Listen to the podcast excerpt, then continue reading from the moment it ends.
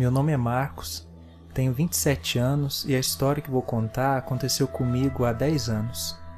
Eu morava com minha mãe Lúcia, meu pai Reinaldo e minha irmã recém-nascida Ana. Nós morávamos no interior de Minas Gerais, em um sítio. Minha mãe era uma senhora simples do campo. Meu pai era uma figura que não me inspirava. Bebia, traía minha mãe e não parava em casa. Mas é claro que minha mãe não sabia, ou pelo menos fingia não saber. Eu não aceitava aquela situação, mas entendia minha mãe.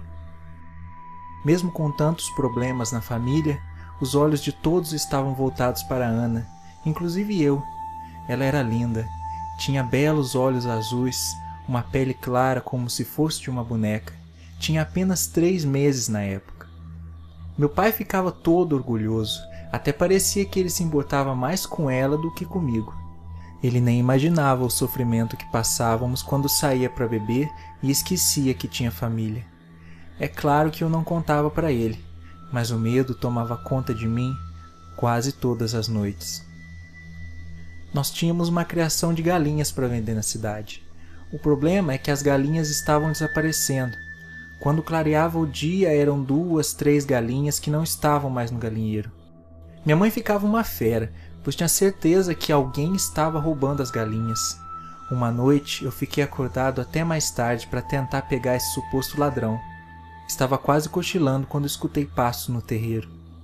Eram passos bem lentos, bem calculados, até que eu ouvi um barulho. Então eu abri a porta, mas a criatura não estava mais lá. Ela abocanhou duas galinhas de uma só vez. A partir desse momento eu tive a certeza de que não se tratava de um ladrão comum, e sim de um animal. Naquele momento pensei que fosse um lobo. Como eu queria que fosse. No dia seguinte eu contei toda a história para minha mãe. Ela ficou muito revoltada e disse que não iria dormir enquanto não matasse aquele lobo. Então nós armamos um plano para pegá-lo. Minha mãe iria abrir a porta e eu o mataria. Eu atirava bem. Já era noite.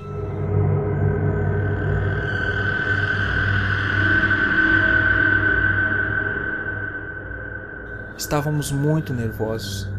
Eu olhava para minha mãe, ela me olhava. Nós só escutávamos o barulho do vento sobre as folhas das árvores. O clima estava muito tenso. Meu coração estava acelerado, pois, pelo que eu havia escutado na noite passada, era um lobo grande e as coisas poderiam não sair como planejado. Então os passos lá fora começaram a surgir. Imediatamente eu fiquei paralisado só esperando o momento certo para minha mãe abrir a porta. A criatura foi se aproximando do galinheiro bem lentamente. Olhei para minha mãe e balancei a cabeça. Nesse momento ela abriu a porta e eu me deparei com uma coisa que jamais esquecerei. Definitivamente era um lobisomem.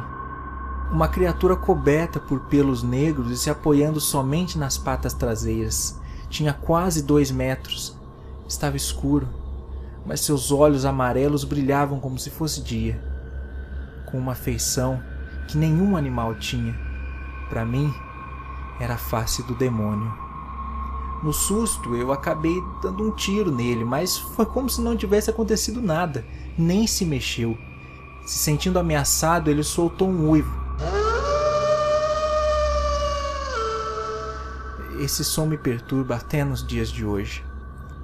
Logo ele colocou os olhos em Ana, que estava no colo de minha mãe. No desespero, ela saiu correndo pela floresta na esperança de despistar a criatura. Eu fui atrás, mas me perdi no meio da mata. De repente, escutei o grito desesperado de minha mãe. Então eu corri para o local de onde saiu o grito e ela estava lá, encurralada, e o lobisomem estava em sua frente, pronto para atacar. A criatura, com suas unhas afiadas, deu um golpe em Ana por sorte não a feriu, pois o golpe pegou somente na manta que ela estava enrolada. Uma manta de lã amarela que minha mãe costurou com tanto carinho. Então eu dei um grito com a intenção de atraí-lo para mim. Ele veio lentamente em minha direção e nós ficamos frente a frente. Ele me olhou fixamente e eu conseguia ver a saliva que saía de sua boca e escorria pelos seus dentes afiados. Por alguma razão ele não me atacou e, e saiu correndo, sumindo na mata. Eu peguei Ana no colo e ajudei minha mãe. Nós estávamos em estado de choque. Ninguém falou nada. Nós tentamos dormir para esquecer o ocorrido, mas estava difícil. Eu pensava que dessa vez não iria conseguir esconder do meu pai, mas é claro, foi tudo diferente. Foi aterrorizante. No dia seguinte, eu consegui falar com minha mãe antes do meu pai chegar. Eu fiquei surpreso com sua reação. Parecia que não tinha acontecido nada naquela noite. Ela estava do mesmo jeito que acordava todos os dias. Então meu pai chegou e todos sentamos à mesa para tomar café. Foi quando eu olhei para a mão do meu pai e tive uma surpresa. Entre suas unhas havia fios de lã amarela, a mesma lã que minha mãe usou para fazer a manta de Ana, a mesma lã que o lobisomem havia arrancado de minha irmã. Eu levantei rapidamente da mesa e um filme passou pela minha cabeça. Era meu pai o tempo todo. Ele era a besta maldita que roubava galinhas e quase tirou a vida da filha que tanto amava.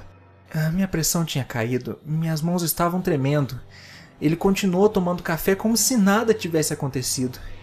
Eu não podia ficar mais naquela casa.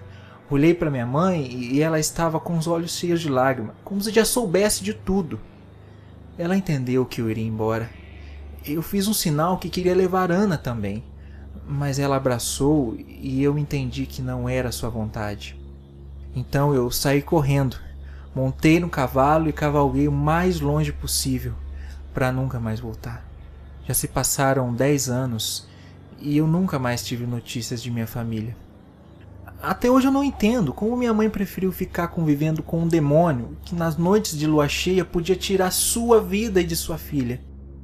Essa história já é passado para mim, mas nunca vou esquecer aquela noite. E nunca vou esquecer aquele uivo maldito.